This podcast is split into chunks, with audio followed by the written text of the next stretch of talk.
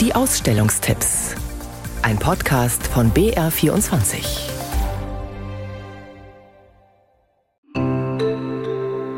Autos aus Eichstätt machen mich froh. Autos aus Haßfurt lassen mich lächeln. Ja wirklich, die einen haben das Kennzeichen Ei und bei den anderen fahren viele mit Haas und dann noch einem E rum. Hase. Ja, und nun wissen Sie, dass ich A schräge Neigungen habe und B mich sehr auf Ostern freue. Hase, Ei und alles, was da noch ist. Essen für die einen, Messen für die anderen, Osterfeuer und Osterfeiern, ja und Ausstellungen natürlich. Hier drei Empfehlungen. Als erstes eine Entdeckung von Sandra Demmelhuber, das Weihrauchmuseum in Altötting. Rund 20 goldene Schüsseln stehen auf zwei großen Holztischen. Darin kunterbunte Weihrauchmischungen. Einige schimmern sogar golden.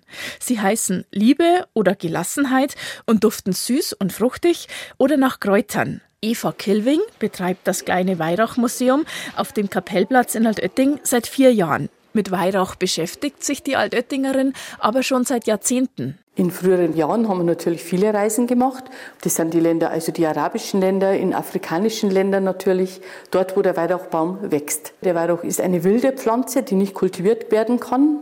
Das heißt, es stammt auch aus Wildsammlung und da kommt man schon in sehr interessante Gebiete.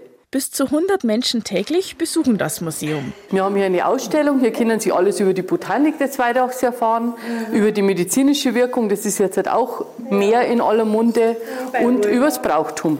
Das Weihrauchmuseum in Altötting. Für Familien empfiehlt sich an Ostern das neue Navareum in Straubing mit seiner aufregenden Baumstammfassade, sagt Moritz Hohlfelder. Ein Mitmach- und Nachhaltigkeitsmuseum.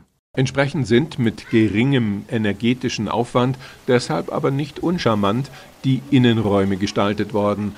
Die Leitungen sind etwa zu sehen, sie liegen offen, es wurde wenig verkleidet, aber durch die Verwendung hochwertiger Materialien entsteht nie der Eindruck eines sterilen Industriebaus. Das Navareum ist für die Straubinger und vor allem für Familien mit Kindern ein neues, willkommenes Ausflugsziel. Das neue Mitmachmuseum macht Spaß und vermittelt sehr anschaulich den nachhaltigen Umgang mit der Natur. Das Navareum in Straubing ganz neu.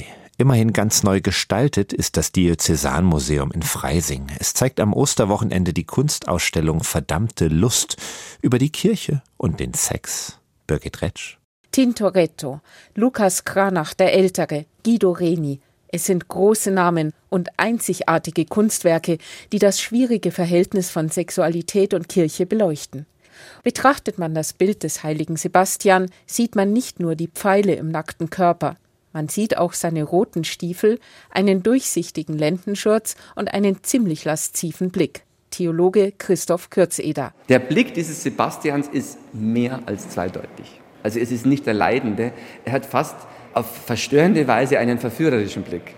Und das sind immer diese Doppelbödigkeiten in all diesen Bildern. Natürlich ist die Botschaft jetzt nicht nur eine rein sinnlich erotische, das wäre ja viel zu kurz, sondern natürlich ist hier schon der Ausblick aufs Paradies. Die Bilder erzählen von erlaubter Sexualität in der Ehe, von gewaltsamer Sexualität, etwa gegen die Märtyrerin Agatha, und auch von unterdrückter Sexualität. Körper, Kirche, Kunst im Diözesanmuseum in Freising.